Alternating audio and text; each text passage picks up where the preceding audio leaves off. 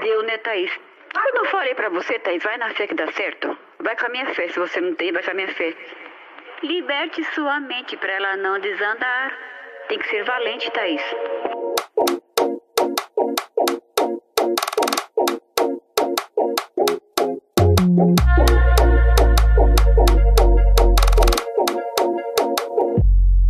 Eu sou o laço bem dado, eu sou a flecha que voa, eu sou o tempo fechado, e a garoa. Eu sou o sol que alumia, que queima e que orienta. Eu sou um pouco de açúcar, sou dendê e pimenta. Eu sou guerreira que canta, encanta e vence a guerra. Fala galera, beleza? Aqui quem tá falando com vocês é o PJ, o Pedro, trazendo pra vocês mais um HQ Esse Outro Podcast, o podcast quadrinhos aqui da rede Iradex Produções Associadas. E como eu gosto muito de fazer aqui nesse HQ, esse roteiro, eu gosto muito de sanar dívidas. Eu gosto, de, eu acabo tendo certas dívidas com certas pessoas e demorando consideravelmente para pagar essas dívidas. Mas hoje eu tô aqui, depois de alguns bons anos da, da, primeira conversa que eu tive com a nossa convidada de hoje, aqui sanando essa dívida e trazendo ela finalmente aqui pro HQ esse roteiro. Natália Sierpinski. Olha, acertei, yes. Demorou, hein, pra gente conversar aqui no HQ esse roteiro, mas enfim, seja bem-vinda ao podcast. É um prazer te ter por aqui. Ah, super obrigada. Eu que agradeço. Tô muito contente da gente conseguir ter esse momento. Eu sempre acho que antes tarde que mais tarde, então tá tudo certo. As coisas são quando tem que ser mesmo. E tô super grata porque admiro bastante seu trabalho e tô muito contente mesmo. A admiração é recíproca, porque eu conheço a Natália há um tempinho, principalmente dos caminhos ali do, do evento da jornada de quadrinhos da, da USP, né, da Universidade de São Paulo. O, o maior evento de quadrinhos aqui do Brasil foi lá, basicamente, conheci a Natália. Não exatamente lá, mas acho que foi nas internets, antes da gente ir pro evento, mas lá eu conheci ela pessoalmente.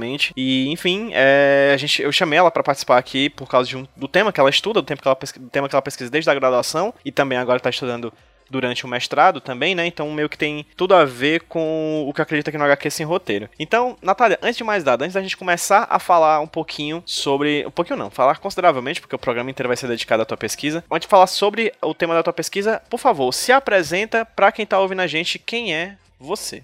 Então, olá, querido, querida ouvinte. Eu sou pesquisadora, como conversaremos hoje também, mas acho que antes de tudo eu sou educomunicadora, que é um grande palavrão. E a educomunicação é um curso relativamente recente é, que é uma licenciatura da Escola de Comunicações e Artes da USP do Butantã. Então é como se fosse uma licenciatura em comunicação. Então eu tive matérias de licenciatura mesmo, de pensar didática, de pensar é, produção pedagógica, de fazer estágio em escola pública, mas eu também tive uma série de matérias de teorias da comunicação e de mídias e de linguagens. Então é realmente uma, uma graduação que, que prepara docentes e professores e educadores, mas com esse pé na comunicação e esse pé na mídia. E é um curso que foca muito no Paulo Freire, então de pensar de uma educação horizontal, de pensar de uma troca, de um diálogo com o aluno, que não seja aquela educação decoreba, aquela educação vertical, de ah, o professor sabe tudo, o aluno não sabe nada, eu só vou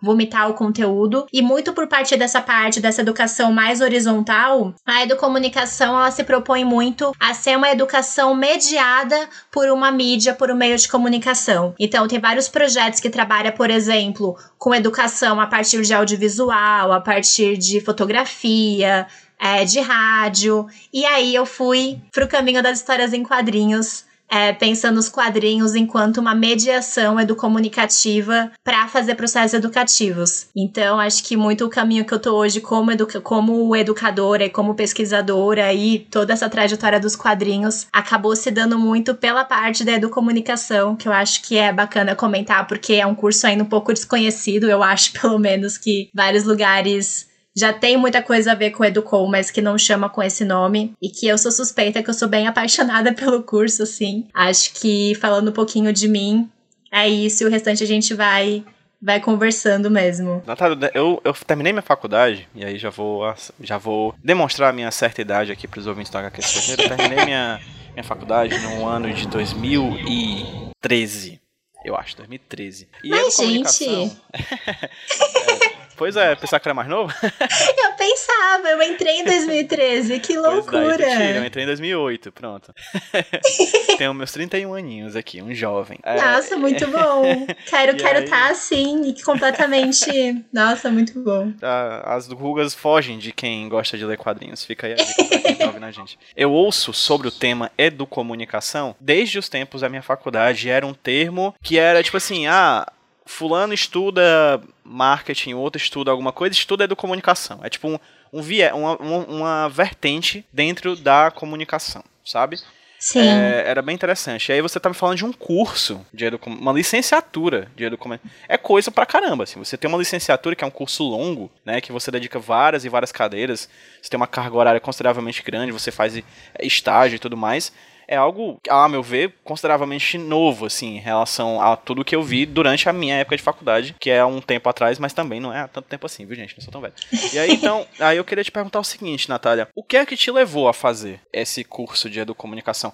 Como, como é que você olhou aquela lista gigante de cursos que tem à disposição no, num vestibular e você disse, é isso aqui que eu quero fazer. Você meio que já foi sabendo o que era, chegando lá se surpreendeu, enfim, como é que no final das contas o teu encantamento, o teu contato, o teu trajeto, a tua trajetória até chegar diante da educomunicação. Então, essa é uma história bem bacana, assim, porque não foi nada muito linear de falar, nossa, é isso no primeiro momento, até eu perceber mesmo que era o que eu gostei, que eu segui pra vida, assim. No começo, na verdade, eu queria fazer audiovisual, porque eu não me via em nada, assim, não me via fazendo nada, não gostava de nada, mas gostava muito de cinema, gostava muito de ver filme, e eu quis fazer audiovisual, porque é uma coisa que eu falei, ah, eu não gosto de nada, mas eu gosto é, dessa parte de audiovisual. E eu acho muito curioso isso, porque na época eu não percebia, mas hoje eu tenho bem claro que o que me levou pro audiovisual, o que eu achava bacana, era muito pensar essa parte de construção de narrativa, de como contar uma história, de como fazer um arco narrativo. E eu acho que eu consegui trabalhar muito isso na educomunicação e que eu continuo muito indo por esse caminho de pensar roteiro, de pensar narrativa, de pensar construção, de gostar de escrever. Então, na época eu com 17 anos não tinha muita noção assim do que eu tava fazendo, mas hoje eu percebo que essa parte de gostar de narrativas e de pensar histórias já tava muito lá desde o começo, assim. E aí eu tentei fazer audiovisual, que é um curso super concorrido, não passei. E aí um amigo meu que estudava comigo desde o fundamental, a gente fez fundamental junto, aí fez ensino médio junto, e aí ele passou na Escola de Comunicações e Artes na ECA para publicidade, que é o mesmo campus, né, que é o mesmo a mesma faculdade. E aí ele que já que me conhecia né, desde a quinta série, ele falou: Olha, Nath, pelo que eu te conheço, eu acho que você não vai gostar tanto do curso de audiovisual, porque é muito técnico, trabalha muito com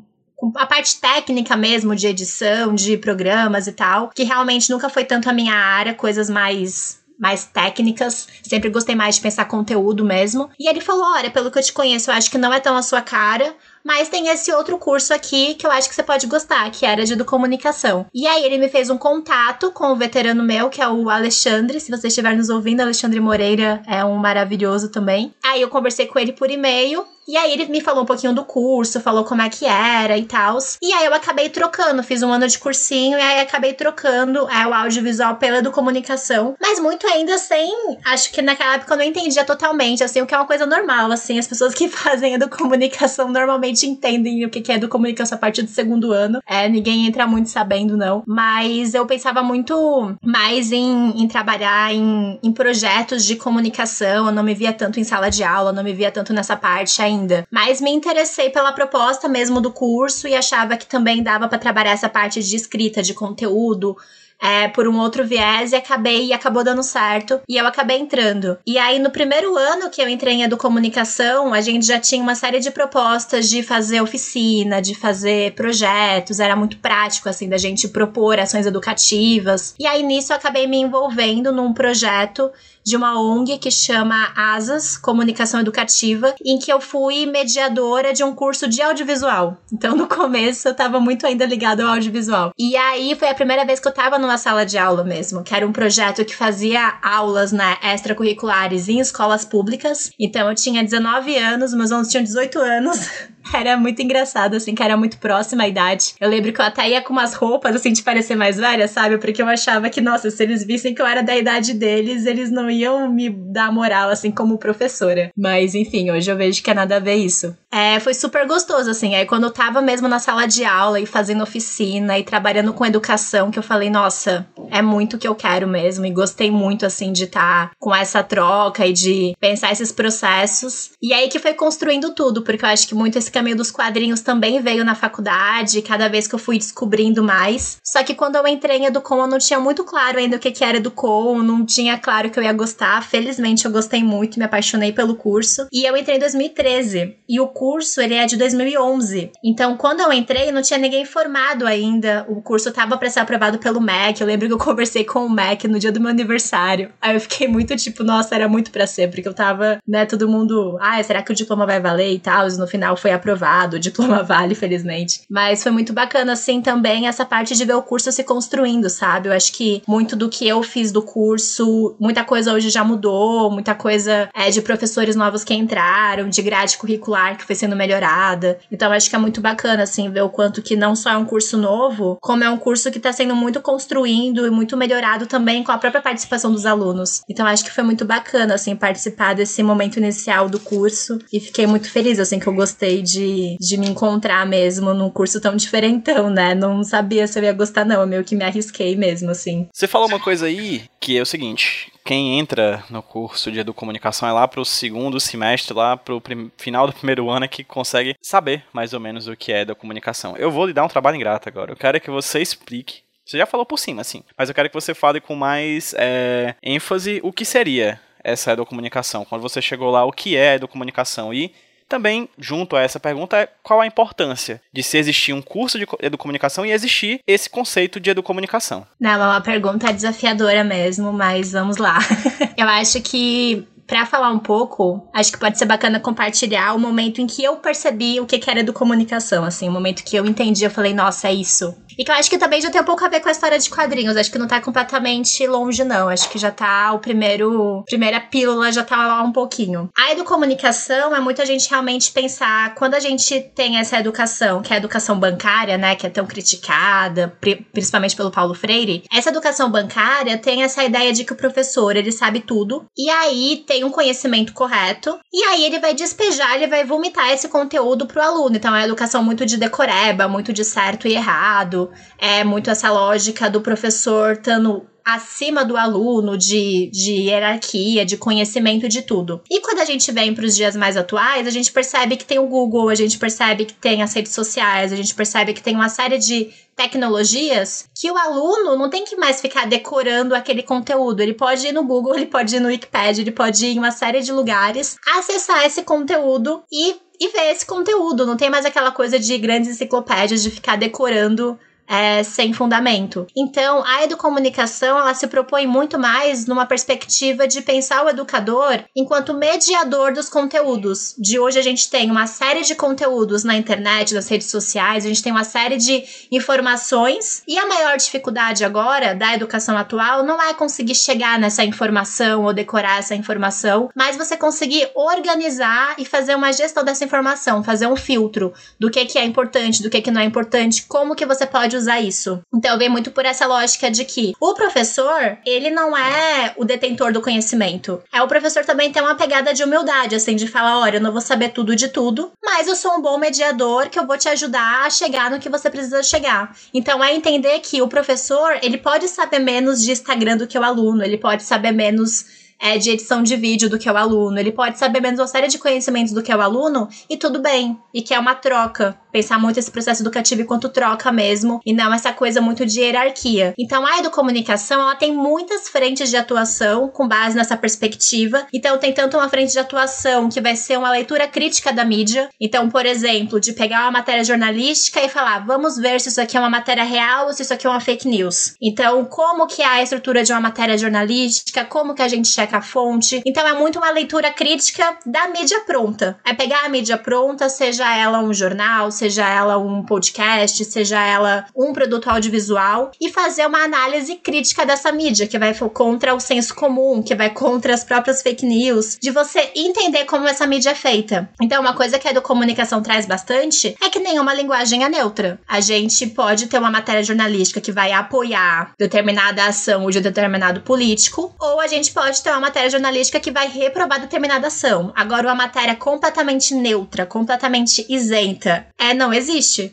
a gente entende muito isso, assim, o quanto que nenhum discurso é neutro, o quanto que nenhuma postura é neutra, o quanto que toda ação é política e tem algum viés. Então, tem essa parte da comunicação de leitura crítica da mídia, que vai estar, tá, de fato, destrinchando e entendendo é, esses significados, esses posicionamentos e como que está sendo construído a partir da linguagem. Tem um outro viés também, é, que eu já atuei, inclusive, que é de arte educação. Então, a arte educação é entendida dentro da comunicação. Eu já fui fui estagiária do SESC naquelas exposições de arte, então de fazer oficina, é, de chegar jovens de escolas para fazer a visita educativa na exposição, de pensar propostas que vai mediar esse conteúdo artístico é, com um conhecimento, uma informação que a gente quer passar. Então todo esse conceito de arte e educação também está dentro de educomunicação. A gente também tem uma parte que eu acho super importante, que é de produção de mídia. Então da gente entender que para o jovem conseguir ter um protagonismo, que é muito importante, de pensar pensar esse jovem protagonista, que vai estar tá construindo um conhecimento, que não vai estar tá só decorando, que ele vai estar tá produzindo e que vai estar tá sendo autor e que vai estar tá propondo coisas, ele também tem que produzir a própria mídia. Então tem muitos projetos de comunicação que é do jovem fazer o podcast, que é do jovem fazer o audiovisual, eu trabalho com o jovem fazendo quadrinhos, e de fato o jovem fazer uma matéria jornalística, e a partir do momento em que ele faz essa matéria, em que ele faz essa produção midiática, ele não só tem um aprendizado, que sempre vai ter um planejamento, sempre vai ter um porquê pedagógico por trás de tudo, né? Como ele também vai estar tá entendendo como é que isso se faz.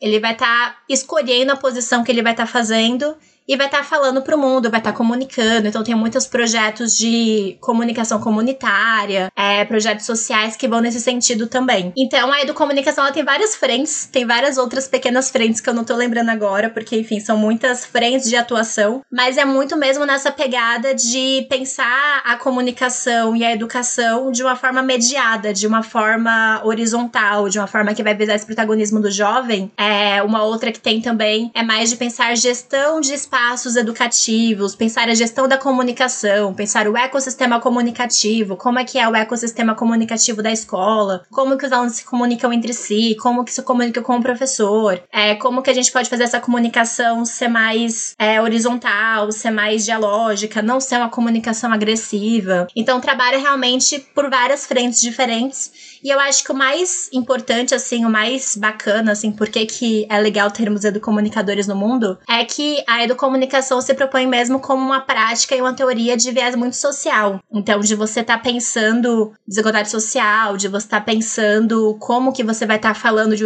de um determinado acontecimento. Então, é realmente sair muito desse campo de discurso neutro e entender que todo discurso, que toda mídia, que toda comunicação e toda educação é muito política. Então, acho acho que é uma proposta pedagógica que visa realmente uma formação mais crítica, mais cidadã, e que eu acho que é importante mesmo para a sociedade que a gente está vivendo, a gente conseguir ter uma, uma educação que não vai estar tá se propondo a ser de certo e errado, de decorar, de aceitar passivamente e seguir em frente, mas sim uma educação mais crítica, que você vai ver que é complexo, que não tem um certo e um errado muito definido, que são várias coisas que estão permeando para construir um conceito, para construir um conhecimento e que o próprio jovem pode ser um produtor de conhecimento e pode ter uma opinião e passar sua opinião adiante. Então, eu não sei se eu respondi. Ah, eu falei que eu ia, eu falei que eu ia contar, né, da oficina que eu descobri que era do comunicação. Essa oficina foi um evento que teve dia do comunicação em 2013, que acho que era realmente o um encontro brasileiro, dia do comunicação que tem todo ano.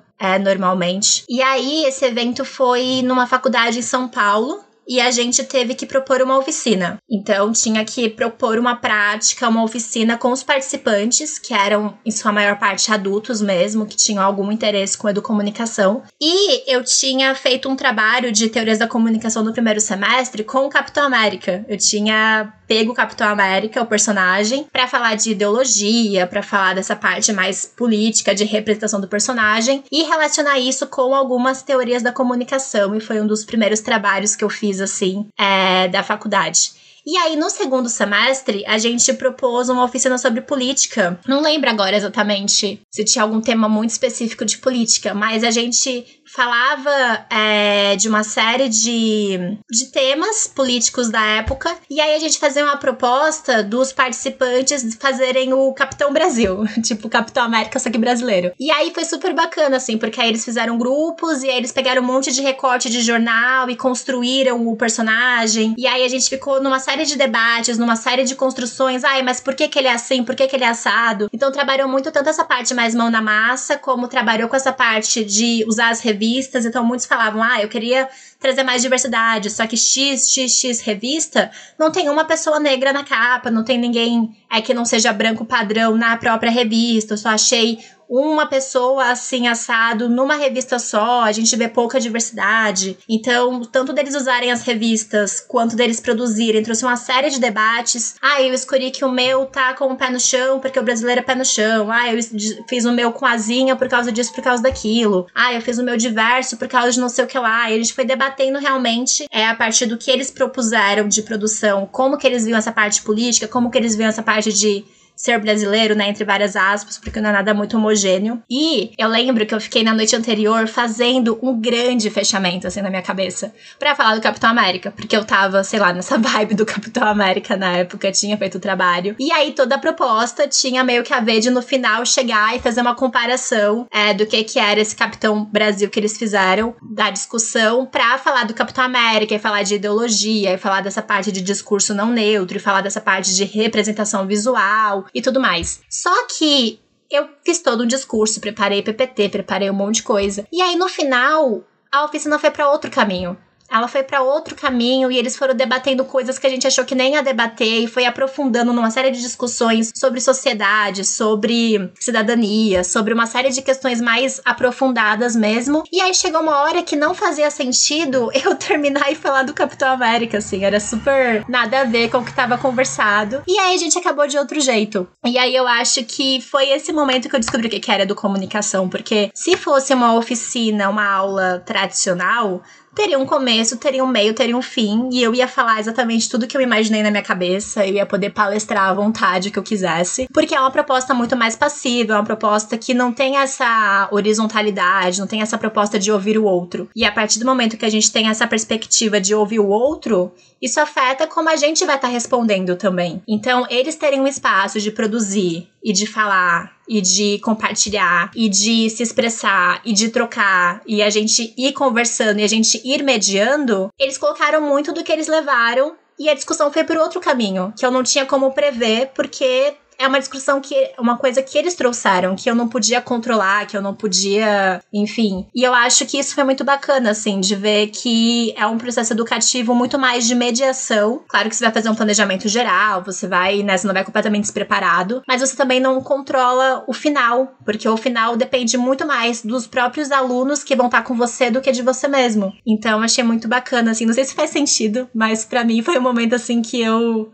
percebi, tipo, é isso. Meu papel aqui é muito mais como mediadora do que só fazendo uma coisa fechada que eu tinha imaginado sem eles. E com eles é completamente outra experiência, assim, sabe? Fantástico você falar isso de educomunicação, porque como eu falei para você, o contato que eu tive com a educomunicação durante a graduação, ela, ele foi um contato bem periférico, eu vi ele bem de longe, eu tinha alguns colegas meus que estudavam isso como um tema dentro da comunicação e não como um tema em si, separado de certa maneira da comunicação. Porque de certa forma, eu não vou dizer que ele é, ele é um meio um espaço in, intermediário entre a comunicação e a educação, a pedagogia. Não sei, não sei se, se seria justo com o curso falar isso. Acho que é diminuidor, talvez. Ele tem um uma característica própria dele, né? É, mas é interessante ver como esses, é, essa vindo de longe, para mim ele parecia muito com, com essa ideia de que essa importância de que hoje em dia mais do que nunca a gente precisa de fato de uma educação para a comunicação. Né? A gente vive em épocas de fake news, a gente vive em épocas como você falou de, de pós-verdade, de, de politização da mídia que sempre existiu, né? Na verdade, isso é a verdade. A mídia, enquanto existe, ela é política, ela, a existência dela é política. Mas a gente é, sempre vê, de vez em quando, por exemplo, nossos próprios, nossos próprios familiares, assim, avós, pais, recebendo mensagens e acreditando em tudo que recebe nos WhatsApp da vida, assim, né? Falta uma educação, de fato, pra, pra essa coisa que é tão presente na nossa vida. A gente ensina, a gente aprende matemática, química, física, que são coisas extremamente importantes, mas a, a, a comunicação, que esses meios de comunicação que estão tão presentes na nossa vida, a gente acaba achando que porque desde criança a gente tá meio imerso dentro deles, a gente não precisa refletir sobre eles, né? É muito disso, mas acaba perpassando por outras coisas também. Então acho que isso que é bacana, sabe? O quanto que entra realmente muito nisso dessa educação para comunicação, mas o quanto que acaba sendo uma, uma forma de pensar mesmo o processo educativo. Então, acho que é muito bacana como tá tudo meio que conectado mesmo, né? Como não tem uma forma de fazer. Eu acho que isso que é o mais bacana, que não tem muito um manual, sabe? Do tipo, ah, isso daqui vai ser um projeto do comunicativo. É muito mais vendo várias interfaces e é muito mais amplo mesmo. E como você muito bem falou, se adequando ao público que você tem como alvo, né? Não, total, porque muda tudo, né? Muda tudo qual, para quem que você você está falando, qual que é o repertório que o aluno tem, é, como que você vai estar tá trazendo esse espaço para ele se expressar também. E eu acho que a partir do momento que a gente coloca essa bola pro outro, a gente não sabe muito o que, que vai acontecer, né? Eu acho que isso que é um bacana também. A gente acaba se surpreendendo muito. Eu me surpreendo muito positivamente com os meus alunos. E você falou aí da sua experiência com essa, essa oficina que você tinha planejado ser do Capitão América, acabou sendo sobre outra coisa, né? Foi dali que você viu o potencial dos quadrinhos dentro da comunicação? É, se sim, como é que se desenvolveu? Isso? No final das contas, Natália, diante de todas as possibilidades comunicativas que você poderia ter atrelado, ter se atrelado para poder estudar durante a sua vida, por que você escolheu os, as histórias em quadrinhos? Então, isso é curioso, porque eu ainda falei, né, que eu queria ir pro audiovisual, acabei indo pra educomunicação, mas no meu primeiro ano eu ainda tava muito com essa ideia do cinema, ainda tava muito com o audiovisual assim na cabeça. Então, eu fui fazer iniciação científica no segundo ano, na verdade eu comecei a me interessar por pesquisa, comecei a participar de uma série de eventos na faculdade. E aí eu falei, tá, eu quero fazer o meu projeto, quero fazer a minha iniciação científica. Eu tinha chegado a fazer um projeto de pesquisa pronto, de um núcleo de pesquisa. É, e achei bacana trabalhar com pesquisa e tudo mais. Só que aí era um projeto que já era, né? Eu já peguei andando, eu já peguei o projeto caminhando. E eu falei, não, eu quero escrever o meu projeto do zero. E aí eu tava com a ideia de fazer um projeto de iniciação científica de cinema, de audiovisual. E aí eu falei com uma professora minha, é, da FEUSP, que era uma matéria de educação mesmo, porque eu não achava muito um professor, assim, educou depois que entrou mais professores da educomunicação, mas na época eu não sabia ninguém, assim, que orientava de audiovisual. E aí eu fui falar com ela, ela me indicou um professor da psicologia, do estudo de psicologia, não era nem da, da comunicação, ela falou que ele trabalhava com audiovisual. Aí eu marquei uma reunião com ele, a gente fez uma conversa. E aí ele perguntou o que, eu já tinha feito nesse primeiro ano de faculdade. E aí eu falei do trabalho que eu tinha feito com Capitão América. Que acho que foi o trabalho que eu acabei desenvolvendo mais, porque o trabalho virou uma oficina e tudo mais. É essa proposta toda. E aí eu tava muito com essa pegada de fazer algo no audiovisual. E ele falou: ai, mas por que, que você não faz de quadrinhos? Acho que é bacana, assim, né? Você já começou a fazer de quadrinhos, acho que dá para fazer de quadrinhos. Ou fazer quadrinhos e pensar a adaptação do quadrinho pro, pro audiovisual. Então é engraçado, assim, porque hoje eu super fui pros quadrinhos, né? Super apaixonada, super levando isso de várias formas na vida. Mas foi meio que, não sei se foi meio que sem querer, não sei qual é a palavra para usar. Mas eu ia pro audiovisual, assim, pra parte da pesquisa, e o orientador que falou, ai, por que não, né? Acho que pode ser bacana. Você já começou, você já pensou no personagem. Era algo bem inicial, assim. Eu nem tinha aprofundado tanto. E aí eu acabei indo fazer iniciação científica sobre histórias em quadrinhos meio assim, sabe? Meio. Ah, por que não? Vamos por esse caminho e a gente pensa essa relação dos quadrinhos com o audiovisual. Só que aí depois, como enfim, fazer a iniciação científica já é bastante coisa é uma pesquisa mais curta, eu acabei não indo para o audiovisual, acabei realmente ficando só no quadrinho e essa parte posterior de comparar o quadrinho com o filme não aconteceu. E aí eu pesquisei na iniciação científica a saga da Fênix Negra, dos X-Men. E aí, para chegar nesse quadrinho, foi muito a época que eu tava também, que é nesse segundo ano eu comecei a participar do coletivo feminista da faculdade. Então eu comecei a ter contato com uma série de questões teóricas e práticas do feminismo. E também teve um grupo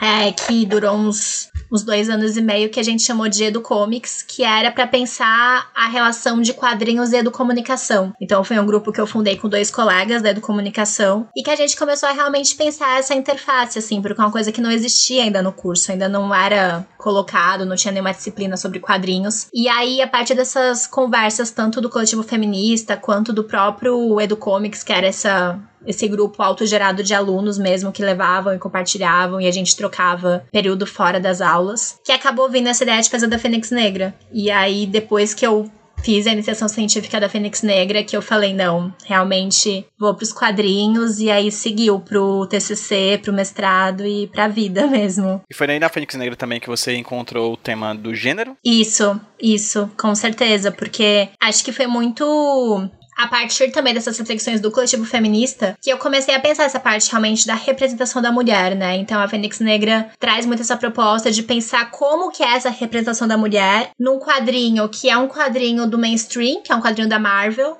então, na época, eu quis começar trabalhando mesmo com mainstream. E aí, pensar um quadrinho em que a mulher é a protagonista. E aí é muito bacana, assim, ver o quanto que a gente tem esse arco da personagem, que é uma mulher protagonista, que ela é muito poderosa e que ela começa como heroína e que ela vai ficando cada vez mais vilã, mais descontrolada e mais, né, louca, como colocam. E aí eu acho muito curioso esse quadrinho porque ele tem dois finais. Tem o final oficial do escritor, do Claremont, e tem o final do produtor, que é o Jim Shooter. Um final, ela vira dona de casa e perde os poderes, e o outro final, ela se mata. Então é dois finais terríveis, assim. Então é um quadrinho super. Enfim, falando de forma bem simplista, é um quadrinho bem com vários estereótipos complicados, assim, sabe? Tanto de roupa, tem uma parte que ela parece controlada por um vilão homem, que ela tá tipo de calcinha e, e um bustier, quanto da própria construção da personagem mesmo, sabe? De o quanto que uma mulher muito poderosa é colocada como vilã, é colocada como louca e é colocada como tendo que se sacrificar porque não consegue controlar os poderes. Enquanto um herói muito poderoso é só um herói muito poderoso. Então acho que foi essa pesquisa que que foi me trazendo mais questões mesmo de gênero. Eu até cheguei a fazer uma disciplina que era só sobre mulheres na arte também na mesma época. E que eu fui me interessando muito por essa parte narrativa mesmo, que eu acho que é o momento que eu percebi, assim, que era o que, eu, o que me interessava mesmo no audiovisual e que passou a me interessar nos quadrinhos, que é de pensar mesmo essa narrativa, como que você vai estar tá construindo o personagem, como que você vai estar tá construindo a história, como que tá a representação é, da mulher nessa história. E foi muito bacana, assim. Eu gostei muito de fazer essa primeira pesquisa. E acho que foi o momento que me levou tanto para pensar mais seriamente, assim, em quadrinhos, como de pensar em gênero também. E depois relacionar tudo isso com a educomunicação. Que aí eu acredito que a gente pode cair já na conversa sobre o teu TCC. Sim, sim, porque é super a ver, assim. Depois que eu fiz a iniciação científica, eu terminei, eu comecei ela em 2014, eu terminei em 2015. E aí, depois que eu terminei ela, eu comecei a fazer uma série de oficinas. Então, eu fiz uma oficina é, numa escola pública, no Amor Lima, num estágio. Eu queria muito fazer de quadrinhos de super-heróis, porque eu tinha acabado, né, de pesquisar e tudo disso. Eles eram muito pequenininhos e gostavam de Turma da Mônica. Aí acabei fazendo uma oficina de Turma da Mônica, porque a educomunicação também é sobre respeitar o repertório do aluno, então... E aí eu fui fazendo uma série de oficinas mais pontuais, assim, sabe? Oficinas é, de vários temas, em projetos. E aí, pro TCC, eu fiz uma proposta de pensar como que eu posso falar sobre gênero, sexismo, machismo na escola pública para jovens do ensino médio a partir das histórias em quadrinhos. Então, eu fiz uma oficina de duas horas numa escola pública de Santo André. E eu fiz essa mesma oficina de duas horas com quatro turmas diferentes. Não, acho que foram cinco turmas é, de segundo ano do ensino médio e do terceiro ano do ensino médio. Se eu não me engano, foram três turmas de segundo ano e, uma, e duas turmas de terceiro ano. Então eram jovens entre seus 16, 18 anos, mais ou menos. E aí eu fiz uma oficina que falava muito, ainda, né? Eu trabalhava muito com essa parte de super-heróis. Então falava muito da trajetória do herói do Joseph, do Joseph Campbell, falava muito é, de como que era a construção do personagem masculino. Aí eu falei um pouco da Fênix Negra, de como que ela teve uma outra construção. Aí eu falei de parte de linguagem dos quadrinhos. Então eu falei de onomatopeia, de requadro, de balão de fala, de enquadramento, de tempo de narrativa. Só que sempre trazendo muito essa parte da linguagem com o tema. Então eu falava de enquadramento e eu mostrava uma página do Guerra Civil que tinha a she com a bunda enquadrada gigante e que não tinha nada a ver com a narrativa, assim, é uma coisa que não acrescentava em nada na história,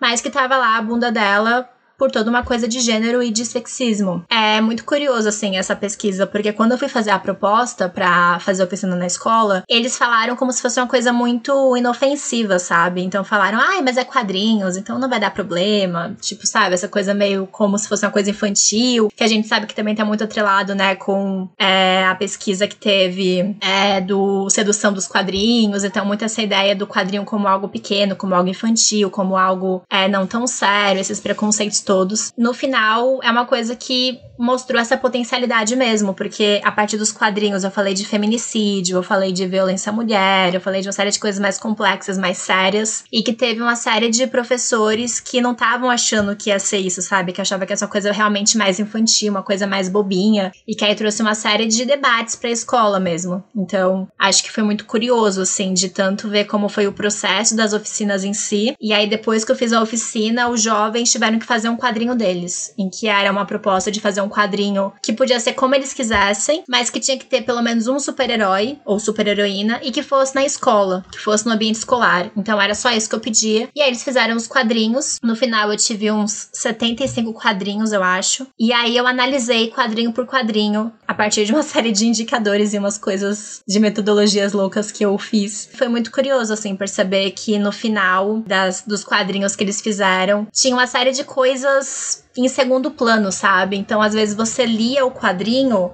ele tinha uma mulher protagonista, ele trazia uma heroína, que eu acho que pode também ser influência, porque eu levei muitos exemplos de mulheres heroínas. É, eu achei fantástico que tinha muita a super merendeira, tinha vários quadrinhos que o problema era que faltava comida na escola, e aí tinha a super merendeira que ia resolver tudo, eu achei maravilhoso. É, e aí quadrinhos em que a gente via que parecia assim uma coisa mais pró-igualdade e tudo mais, numa primeira leitura. E aí quando eu fui fazer uma análise mais profunda e, enfim, fiquei com um monte de números e gráficos e coisas assim, é, deu para perceber uma série de coisas, de que, por exemplo, as vezes em que teve uma personagem feminina apanhando é, foi três vezes maior do que personagens masculinos apanhando. É, as narrativas em que o desfecho se resolvia no diálogo a maioria eram com personagens femininas. Os desfechos que se resolviam na briga, na porradaria, eram com personagens masculinos. É, a gente teve casos de é, o personagem ser um professor, quando o professor era homem, ele era colocado como super inteligente, como super capaz, como super bom educador. E quando a professora era mulher,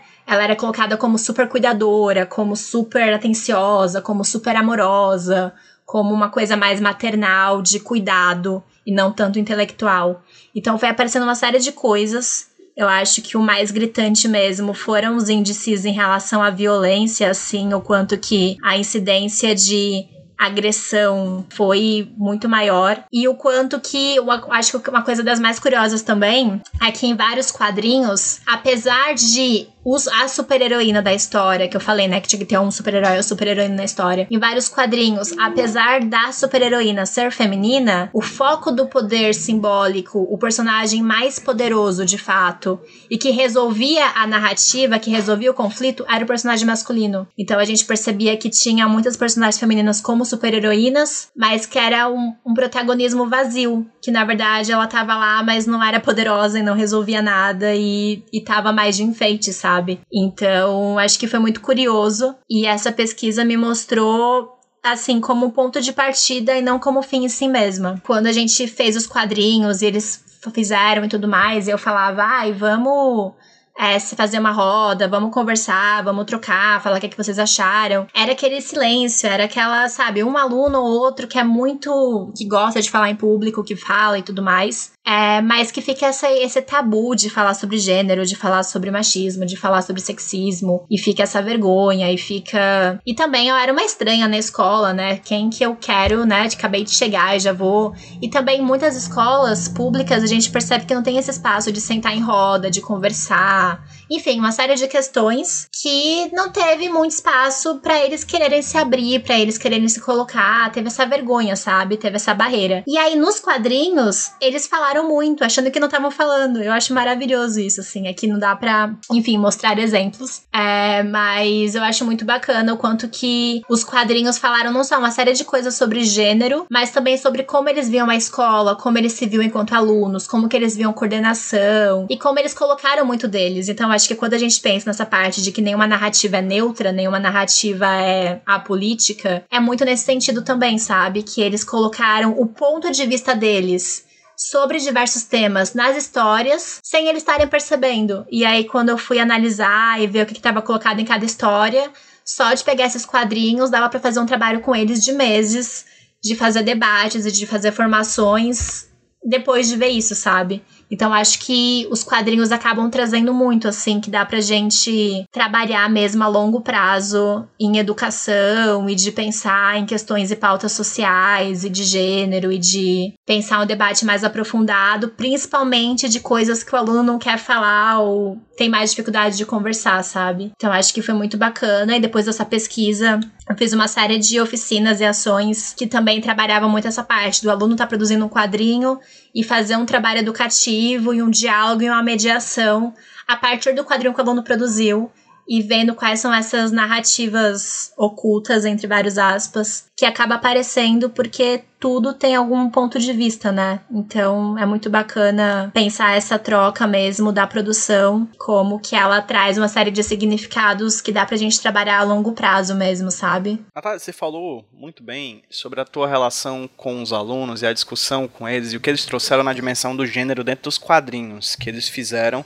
no decorrer dessa, dessas tuas oficinas, certo? Mas uma coisa me, é, me, me, me, deixou curioso, assim, eu tô, vou te perguntar agora exatamente sobre essa curiosidade que acho que talvez você possa explicar um pouquinho mais. Você falou muito bem da relação deles com as coisas relacionadas a gênero, né? A violência, né? Enfim, os papéis de protagonismo e coadjuvância desses personagens que eles colocam dentro dos quadrinhos. Mas fala um pouco mais, por favor, como é que, como é que você viu a relação deles com a linguagem dos quadrinhos.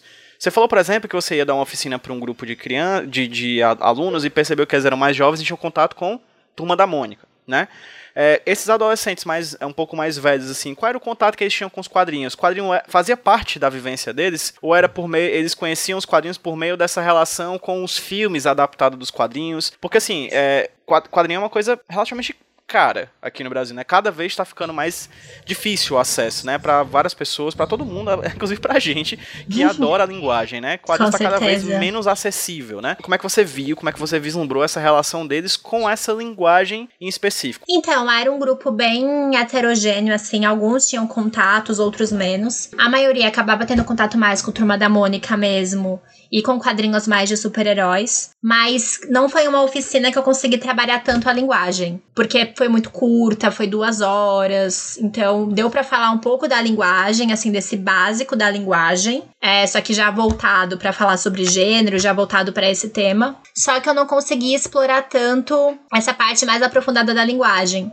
Então, acho que é uma coisa que não apareceu tanto nas, nos quadrinhos deles, assim, essa parte de realmente. Foi um ou outro que se destacou, assim. Então, teve um quadrinho que me marcou muito, que teve quando eu tava dando oficina e tudo mais, que eu comecei a falar de feminicídio. Aí teve um professor que falou: ai, mas não é mais isso, né? Não existe mais isso, porque hoje a mulher trabalha, então a mulher tá no mercado de trabalho, então não existe mais machismo. Falou. falou. tá. E aí, isso antes, né, do, do, do, do atual presidente estar assumindo. Então, acho que que já era, enfim, eu demorei para perceber que o mundo já era um pouquinho assim. E aí ele falou: não, mas não existe mais machismo porque a mulher trabalha. Daí eu falei: ah, então, mas veja bem, a mulher ganha menos que o homem no mercado de trabalho. Daí ele falou: ah, não, mas acho que tem que ganhar menos mesmo porque fica grávida, dá despesa Nossa, e prejuízo. Cara. E aí, enfim, eu tentei fazer toda a mediação, né? Todo o respeito, porque querendo ou não, ele era que tava lá todo dia com os alunos, eu tava lá para fazer um projeto. Então eu falei: não, veja bem, acho que tem várias opiniões, eu trago aqui um outro ponto de vista. Eu fui trabalhando, eu fui conversando isso. E, enfim, no final, essa sala, que era uma sala de terceiro ano, é uma sala que quase todos os quadrinhos no final falaram ou sobre maternidade compulsória ou sobre o mercado de trabalho. Ficaram quadrinhos fantásticos, assim, que falaram muito isso. É, que eu acho que também traz um pouco essa coisa, sabe? De coisas que o aluno talvez não vai chegar no professor e vai falar, tipo, meu, que absurdo isso, mas nos quadrinhos eles colocaram. E aí um quadrinho que me chamou muita atenção é de uma aluna, que ela inclusive é uma aluna bem, bem protagonista, assim, que falou bastante no final, em que ela fez um quadrinho que era o professor falando uma série de coisas dessa de, ai, a mulher tem que ganhar menos mesmo, e esses comentários. E aí ela fazia um comentário por cima, rebatendo ele ele, colocava o balão de fala dela por cima do balão de fala dele. Então eu já trabalhei nessa parte da linguagem, dela tá sobrepondo, dela tá se colocando, dela tá assim, ela fez uma página que visualmente você percebia que ela tava se colocando por cima dele de uma forma que a opinião dela ela tava querendo colocar sendo mais importante e fez todo um layout super bacana assim de página. Então foi um quadrinho que me chamou super a atenção e que eu achei super bacana, mas foram poucos, assim, entre quadrinhos que trabalharam a linguagem. Recentemente, em 2000 e que virou o ano, eu já fico toda... Em 2019, eu comecei a dar oficina de quadrinhos num projeto que chama Olhar Jovem, que é um projeto educomunicativo, que é pensado em educomunicação. E aí eu fiz esse projeto junto com um psicólogo, que é o Johnny Lima, e a gente fez um, um projeto para falar sobre saúde mental, depressão, ansiedade, a partir das histórias em quadrinhos. Então eu fiz esse trabalho com eles presencialmente em 2019, e aí fiz online em 2020, em que a gente trabalhou muito essa parte de quadrinhos na pandemia, de falar sobre as emoções, sobre os sentimentos, falamos sobre enfim, teoria das cores. E aí, esse curso, é, que é com jovens de 7 a 14 anos mais ou menos, eu consegui trabalhar muito a linguagem com eles, porque foi um curso mais longo, que durou várias semanas. É, a gente conseguiu, inclusive, construir a partir de um projeto de final de ano com doações. Deu para construir uma gibiteca que ainda não foi tão usada por causa da pandemia, mas enfim, deu para construir a Gibiteca, pensando muito essa parte que você falou mesmo de acesso e tudo mais, e é um projeto mais da periferia. Com esse grupo de alunos eu consegui trabalhar bastante essa parte de linguagem, de recordatórios, de balão de fala, de como colocar a narrativa, e foi muito bacana, assim, eu acho que eles usaram muito essa parte de pensar a construção da linguagem mesmo, sabe? Pensar o enquadramento, pensar como que vai estar tá usando essa linguagem com significado. Então isso é algo que eu gosto muito de trabalhar nas aulas mesmo, como que a linguagem está a serviço da narrativa e não o contrário. E acho que é muito potente, assim, eu vejo muita potência mesmo da gente pensar essa expressão é, a partir dos quadrinhos e com esse foco na linguagem mesmo, acho que é super bacana. E o mestrado? Da onde veio a vontade de fazer o mestrado? Onde você fez o mestrado? E como é que você achou o tema do mestrado? E tem alguma coisa a ver com a graduação? Então, de novo, o mestrado foi um pouco esses caminhos que a vida traz, sabe? Que a gente pensa uma coisa e aí vai indo para outros caminhos. Mas tá indo, assim, eu tô gostando dos caminhos que tem ido. Mas, inicialmente, eu quis fazer mestrado muito por gostar mesmo dessa parte de pesquisa, por gostar dessa parte mais acadêmica. E aí, inicialmente, meu projeto era para ser de formação de professores. Então, ia ser meio que uma continuação é, do meu TCC. Então, o TCC eu fiz o projeto na escola, e não só por esse comentário dos professores, mas por várias coisas de vendo essa parte mais macro, eu percebi que eu fazer uma oficina pontual com um grupo de alunos não ia ser uma coisa que ia trazer um impacto a longo prazo na escola. Que realmente trabalhar com formação de professores e pensar algo mais sistêmico faria mais impacto. Então, os professores terem que ter esses debates e trabalhar isso a longo prazo para passar para os alunos. Então, a minha primeira proposta, é, que foi a proposta que eu passei, que eu fui aprovada, era de formação de professores para falar sobre gênero e machismo e sexismo a partir dos quadrinhos. Só que veio pandemia e uma série de coisas, e o governo, não é mesmo? É, que tava muito naquela época com coisas de, de repressão de escola e kit gay, enfim, uma série de questões de censura mesmo, muito complicadas. E aí a minha orientadora achou que fazer uma pesquisa teórica, dado toda a conjuntura de uma série de coisas que estava acontecendo, seria melhor, porque seria muito difícil eu conseguir entrar na escola e fazer as oficinas e fazer as pesquisas e fazer os questionários, porque tava um período de muita instabilidade mesmo, e que aí foi piorando, né, por causa da pandemia e aí fechou tudo mesmo. Então a minha pesquisa no começo era uma coisa bem mais prática, e aí acabou indo pra pesquisa mais teórica, que eu acho que foi um desafio bacana também, porque acho que a pesquisa mais prática é uma coisa que eu já tinha feito, então acho que fazer tudo pela segunda vez é mais fácil. Então foi legal porque eu aprendi coisas novas, aprendi metodologias novas, e aí acabou indo para algo mais teórico, e aí nisso de mudar para algo mais teórico, é uma coisa que eu percebi foi essa lacuna mesmo de falar sobre a autoria de mulheres nas histórias em quadrinhos. Então, no final, o mestrado acabou indo muito para um caminho de pensar quadrinhos e gênero e não tá tanto com esse pé na educação. Acabei continuando com práticas educativas em outros projetos, como esse mesmo é, de saúde mental, e fazendo oficinas e formações é, com quadrinhos e educação de forma paralela e artigos, enfim. Mas aí o mestrado acabou indo mesmo para essa parte mais focada em gênero. Então, o meu mestrado hoje, eu fiz um levantamento do HQ Mix, que é o prêmio mais é, relevante, assim, de quadrinhos do Brasil. E aí eu fiz todo um levantamento dos últimos 10 anos do HQ Mix, pegando que, quais eram as obras exclusivas de mulheres, então que fossem apenas com mulheres autoras, sem pegar essas obras de parcerias de homens e mulheres. E aí, com uma série de filtros e de coisas, de pegar as categorias que eram mais a ver com quadrinhos mesmo, então não tinha categoria de evento, não tinha categoria de para outras linguagens, enfim, categoria de editora, várias categorias foram saindo e aí acabou ficando é, 12 obras. Então é bem significativo. Acho que primeiro comentar isso, né? Tipo, em 10 anos de HQ Mix, a gente tem 12 obras exclusivas de mulheres. E desses 10 anos, é, os primeiros 5 anos, acho que foram duas obras, se eu não me engano. E todas as outras foram depois. Então, por um lado, eu acho que mostra essa ausência, né, de mulheres premiadas e consolidadas.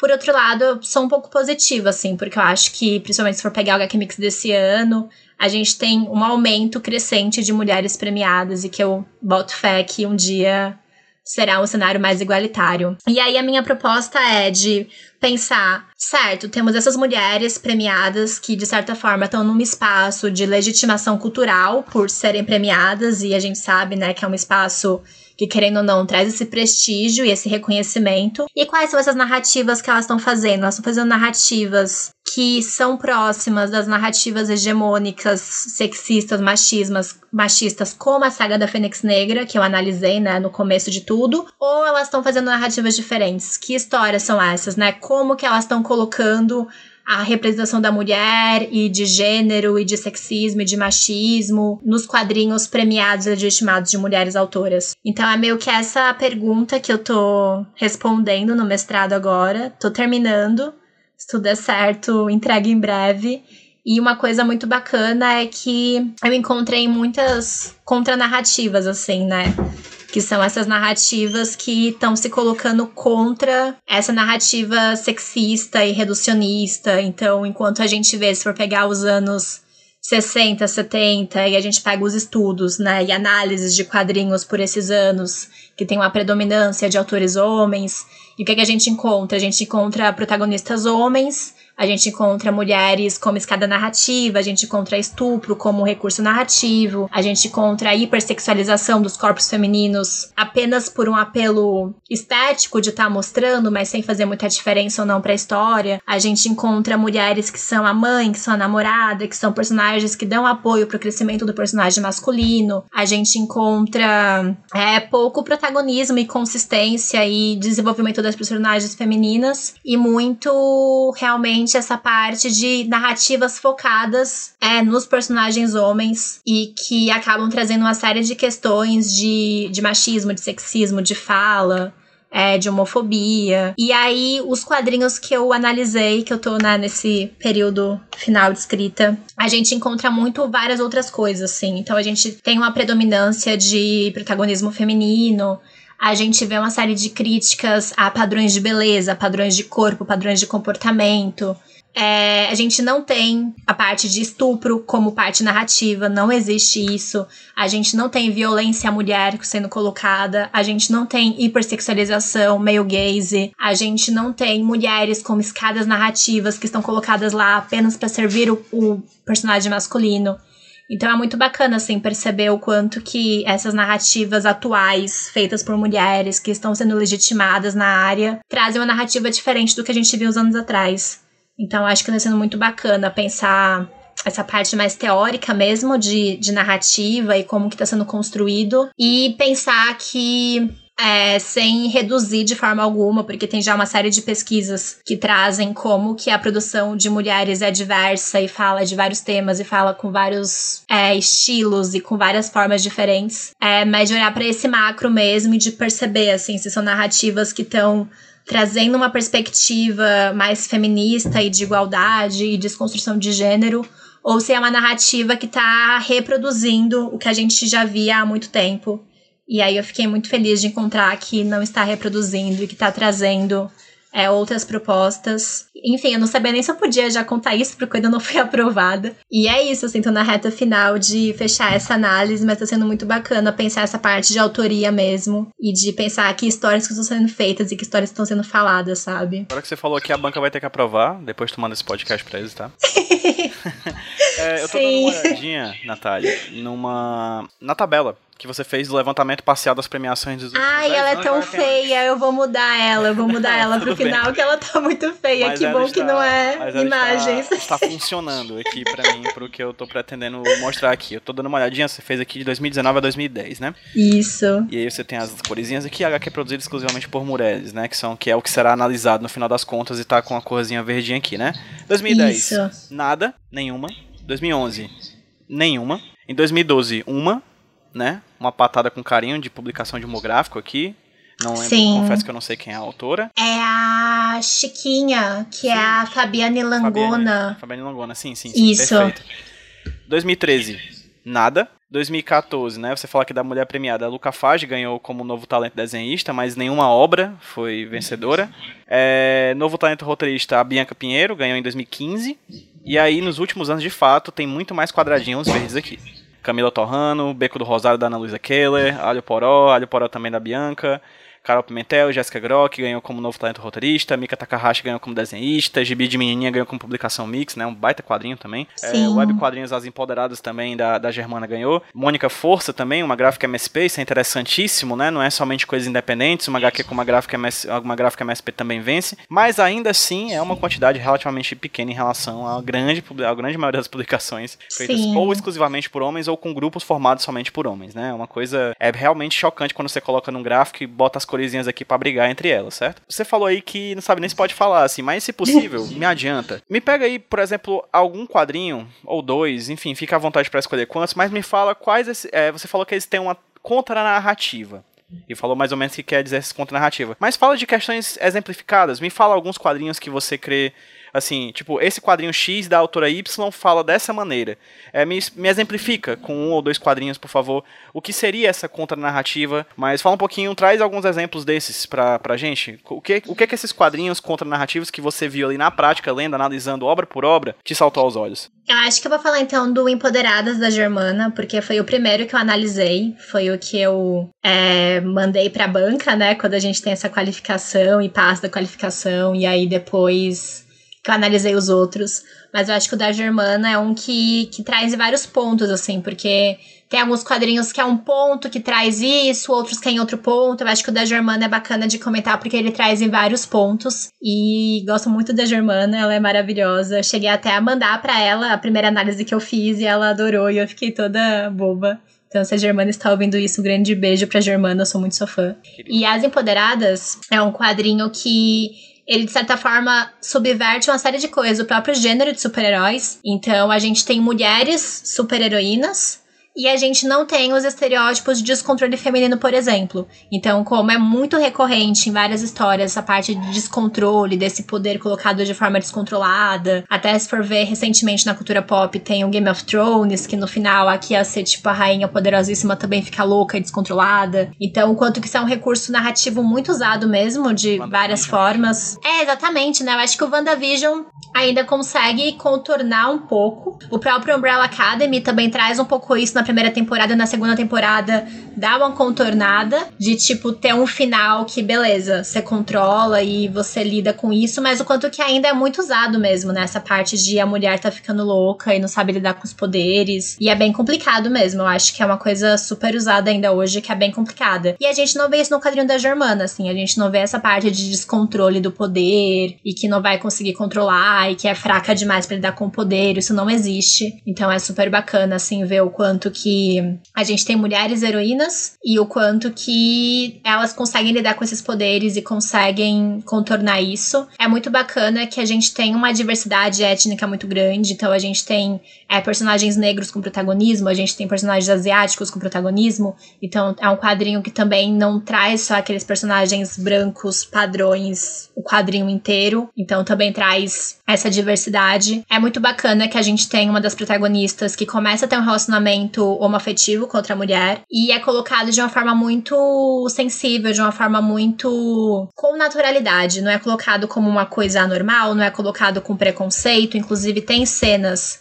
em que tem uma outra personagem que tem preconceito com o casal e isso é criticado. Então é muito bacana que é um, uma história que traz essa relação homoafetiva com muito carinho, com muito amor é, com muito, muito afeto mesmo entre ambas. E essa homofobia é criticada e colocada como algo negativo, como algo pejorativo, e não sendo colocado cenas de homofobia é, de forma natural ou de forma sem estar criticando e que na verdade apoiando, né? Isso não existe. A gente também tem uma personagem que também é uma das protagonistas que já é um pouco mais velha, tem mais de 40 anos e que tem uma sexualidade super ativa, que é bem sucedida, que não tem filhos e que cada final de semana tá com cara diferente. E tudo bem, então a gente também tem essa sexualidade da mulher trabalhada de uma outra forma. A gente tem essa narrativa hegemônica da mulher mais jovem ser colocada como sensual e como é, com interesses amorosos. E a mulher mais velha não existe, né? Se a gente vai ver no audiovisual mesmo, a atriz fica um pouquinho mais velha e a, e a atriz não existe mais. O cara de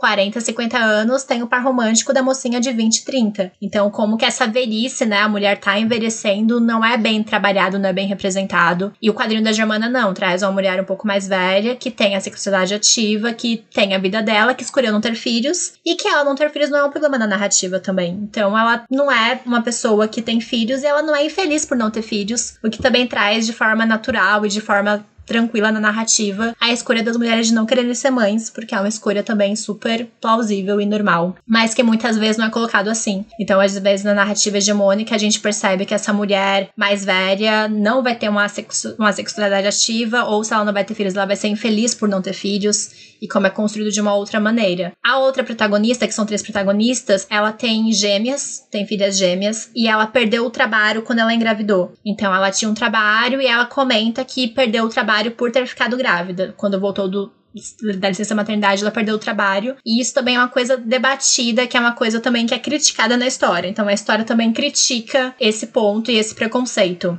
Uma outra parte que eu acho muito bacana é que tem uma cena que tem um cara tipo da Atena, que tá num jornal super sensacionalista e começa a falar de um cara que quase mata a namorada, o que é claramente feminicídio, né? Essa noção do homem achar que pode possuir a mulher, que a mulher é objeto dele e que ele faz o que ele quiser e agressão e essa coisa toda. E aí ele faz um discurso super sensacionalista falando, nossa, olha como é o amor. E aí a gente já tem um balão, que é inclusive esse balão por cima, sabe? Esse balão se sobrepondo, que eu acho maravilhoso também, que é a protagonista falando amor nada, esse cara é violento, ele é, né, isso daí não é certo. E elas vão lá e salvam a moça e tudo mais e faz todo um discurso também contra esse feminicídio que não é amor, que não é saudável, que é na verdade né, uma violência, que é uma coisa terrível. Então eu acho bacana não só o que o quadrinho coloca mesmo, é se a gente for ver essa questão de roupas, tipo, a gente não tem nenhuma heroína com barriga de fora, com peito de fora, nenhum ângulo que mostre a bunda da personagem de forma gratuita. Eu acho fantástico que logo no começo, uma das personagens, ela ganha o poder de atravessar paredes. E aí ela descobre isso quando ela tá no meio de um orgasmo. Então ela tá, tipo,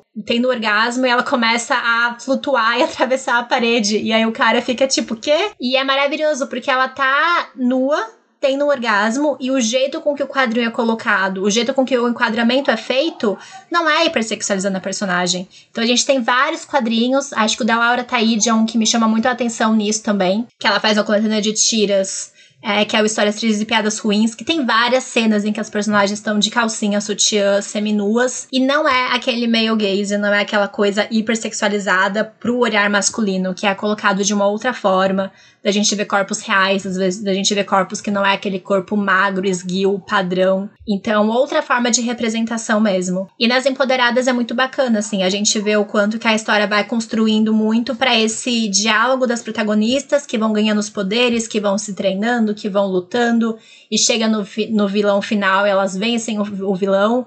É muito bacana ver o quanto que os personagens masculinos têm um papel de coadjuvância. Então, o marido da Dani que é a que tem as gêmeas, ele é um coadjuvante, ele é o cara que vai lá e dá biscoito, sabe? Elas estão, tipo, planejando e tal, e salvar o mundo, e ele vai lá e dá biscoito, é, e, e café, e chazinho, e dá aquele apoio, e tá lá ele meio como escada narrativa. Tem uma parte que sequestram as filhas da Dani, ela fica se culpando, ela fica mal, e ele fala que não era culpa dela, que ela não tinha nada a ver com aquilo. Então é muito bacana, assim, ver o quanto que o personagem tá lá e dá um apoio bacana e emocional e, e assume realmente esse papel de de estar tá realmente né, sendo uma representação positiva, que é um cara que cuida das filhas, que, que cuida da casa, enfim não é aquele pai ausente, não é aquele homem que joga todas as responsabilidades domésticas pra mulher, no caso. Então, acho que é um quadrinho que traz muita coisa bacana, é, fora da própria forma de narrativa mesmo, toda a relação da, do começo do namoro é dali com a Paula, que é o casal homoafetivo, é colocado muito com metáforas visuais, é todo colocado com cuidado, você percebe que vai construindo o relacionamento delas. Então, a própria narrativa também é muito bacana, assim, da gente ver como que vai colocando é, e como que vai fazendo a história. E aí, eu queria fazer já uma pergunta para ir encaminhando pro final, Natália.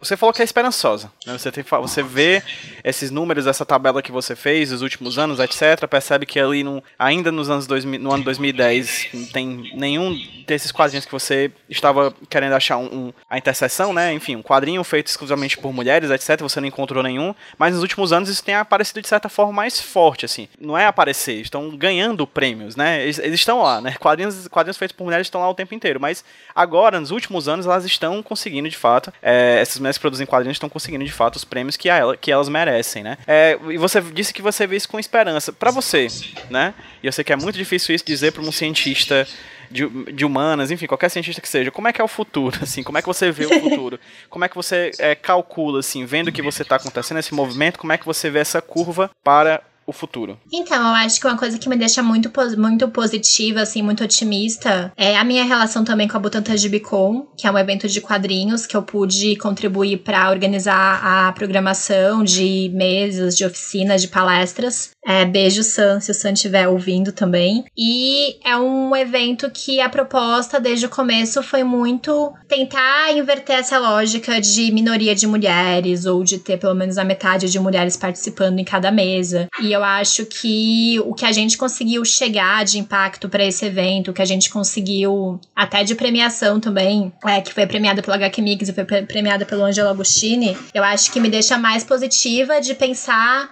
como as pessoas podem ver essa produção e esses debates e esses diálogos com mulheres participando em maioria, em maior quantidade, mulheres falando de temas que não é só sobre ser mulher nos quadrinhos e compartilhando as produções e chegando em outros espaços. É, eu acho que mostra uma potência muito grande e a gente vê uma série de projetos como a Mina de HQ, como o Quadrinhos do Norte da Samela, é a HQ Preta da Ana Paloma Silva, que trazem uma série de questões de diversidade, de trazer para mostrar outras autoras e outras produções. Então acho que a gente tá hoje com um espaço muito é, de debates mesmo, de mostrar que é isso que você falou. A gente sempre teve mulheres produzindo quadrinhos, isso sempre aconteceu, sempre existiu, mas não tinha uma legitimação, não tinha um reconhecimento, não era visto, não era falado, não era apresentado. E eu acho que a gente tem caminhado um pouco para esse caminho, sabe? De conseguir ter mais espaços de cavar espaços, de buscar espaços, que não é uma coisa dada, não é uma coisa que cai do céu, mas que a gente tá avançando nesse sentido. Tem tudo para continuar avançando, sabe? O próprio Mulheres em Quadrinhos, que foi super premiado também, da Dani Dalla Luna,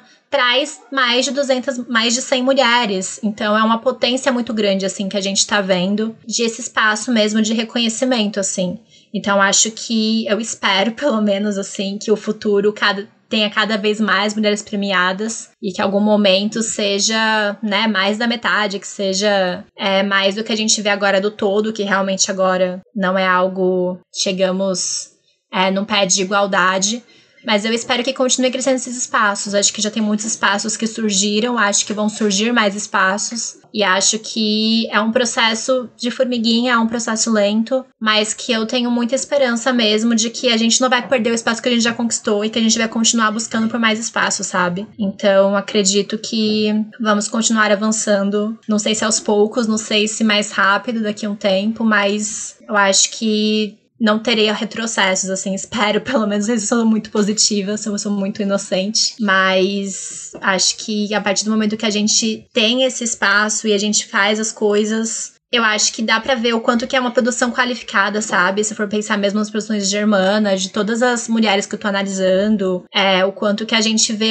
como fica mais qualidade mesmo, sabe? De pensar um evento com mais diversidade, pensar uma publicação com mais diversidade. O quanto que traz um outro patamar, assim, das histórias, das narrativas que são feitas E eu acho que não colocar isso seria um passo atrás mesmo, sabe? Perfeito, Natália. Eu acho que isso você vê muito também, voltando pro tema da educomunicação, no trabalho de base, né? Uhum. Você conversar sobre quadrinhos nas escolas, assim, né? A experiência que eu tenho como professor na, em um projeto como oficina de quadrinhos, por exemplo, eu nunca esqueço da primeira vez que, tanto na oficina de quadrinhos quanto no Porto da Semana das Artes, que é uma outra escola de arte daqui de Fortaleza, a gente teve a oportunidade de ter as primeiras turmas, assim, que eu vi, várias turmas, inclusive, com uma quantidade consideravelmente maior de mulheres do que de homens nas, nos cursos de quadrinhos, assim. E não é por causa do processo seletivo, é por causa da demanda. Da demanda. Há uma demanda por isso, né? E é interessantíssimo ver. E acredito que você vê muito isso também nos trabalhos que você faz nas escolas, né? Há uma demanda, há um desejo enorme de mulheres. Eu, eu vi cada vez mais é, alunos e alunas trans querendo estudar sobre quadrinhos e tudo mais. Eu acho que a gente que trabalha com educação, a gente vê isso na base, né? No dia a dia, assim, na, na, na no, no, relacionamento direto com essas pessoas jovens que um dia serão as pessoas que estarão ganhando esse HQ Mix, né? Não, com certeza. Eu acho que entra muito nessa questão de representatividade, né? De você tá vendo e aí você falar, nossa, é possível, é um espaço para mim também, porque eu acho que um problema muito grande quando a gente pensa em autoria de mulheres nos quadrinhos é por ser um espaço construído como masculino, com muitos espaços de clube do bolinha, literalmente, com nenhuma mulher ou com uma, duas mulheres, e o quanto que às vezes parece, você olha e fala, nossa, mas não é um espaço para mim. Eu acho que a gente tem cada vez mais autoras produzindo e aparecendo e falando e fazendo contribui para cada vez a gente ter mais meninas querendo seguir por esse caminho e se sentindo inspiradas e, e aumentando mesmo essas produções, assim. Eu acho que é super importante e é muito bacana ver essa demanda crescendo, né? E ver esses espaços mudando aos poucos mesmo. Perfeito, Natália. E para as pessoas que querem conhecer um pouco mais do teu trabalho, elas querem te encontrar nas redes sociais para conversar um pouco mais e talvez, inclusive, ouvir um pouco mais sobre o teu trabalho de educomunicação e também relacionado à pesquisa sobre mulheres em quadrinhos, onde é que as pessoas conseguem te encontrar por aí? É, eu acho que o Instagram é que eu tenho usado mais, o Facebook já tá meio morrendo, né? Não sei. Sim, é, o meu de avisar ele. É, só esqueceram de avisar, então acho que é mais o Instagram mesmo. Eu não sou uma pessoa do Twitter ainda, talvez um dia. Então, meu Instagram é n.serpinski, que é um nome meio chato, mas acho que dá para deixar, né, na descrição de algum lugar. Vai estar tá linkado. Vai estar tá linkado, só, só clicar, não vai ter nenhum problema. É, então podem, enfim, se me escutou e, e, quer trocar uma ideia, pode me mandar mensagem pelo Instagram. E também tô num projeto que tá caminhando devagar, mas tá caminhando. Acho que, né, antes tarde que mais tarde, para tudo mesmo, a gente vai nos ritmos que as coisas dão. É, e eu tô no meu, no meu primeiro projeto de história em quadrinhos como roteirista. Então eu fiz um roteiro ano passado e agora estou nesse projeto de produção. A ilustradora é Vivi Melancia, Melancia Comics, é, que é uma maravilhosa, que é professora de escola pública, inclusive. Então é um quadrinho de ficção, mas que se passa numa escola pública e que, de certa forma, vai falar sobre gênero, sobre sexismo, sobre homofobia. Mas não com um tom professoral, assim, mas de ser uma história de ficção e de ter todo um enredo e toda uma revelação, digamos assim, que eu espero que seja divertido, assim. Espero que dê pra pegar todos esses temas que eu venho fazendo e venho falando e venho mediando e trazer de uma outra forma. Então, quem me seguir vai conseguir ver um pouco esse processo de produção do quadrinho nos próximos meses também. E acho que é isso. Perfeito. O espaço está aberto aqui se vocês quiserem divulgar o quadrinho quando vocês forem lançar. O HQ Solteiro é a casa de vocês também, tá bom? Ah, com certeza. Eu vou adorar. A gente conversa para marcar, com certeza, sim. Natália, muito obrigada pela sua participação aqui no HQ Sem Roteiro. A primeira de muitos, tenho certeza. A gente vai conversar mais vezes aqui pro HQ Sem Roteiro. Agradecemos, agradeço bastante a vocês que ouviram o podcast também, esse programa. E, Natália, vamos dar um tchauzinho para quem tá ouvindo a gente no 3, 2, 1. Tchau, gente! Tchau, tchau!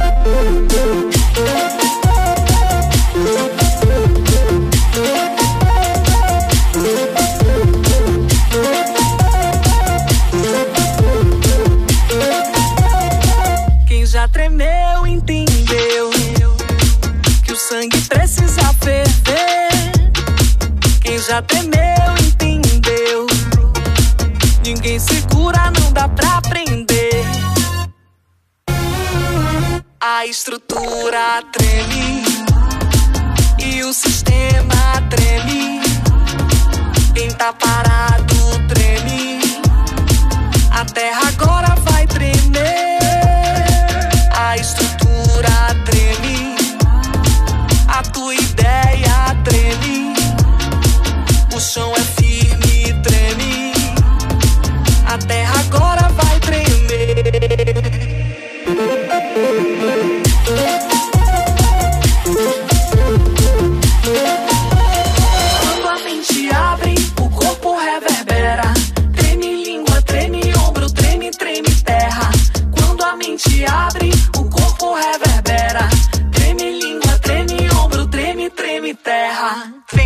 hoje a terra treme, expande ideia, reinvento meme, perco chão, planto a semente, trago arte pra chegar a mente. Se tá parado ainda não entendeu, a estrutura hoje estremeceu.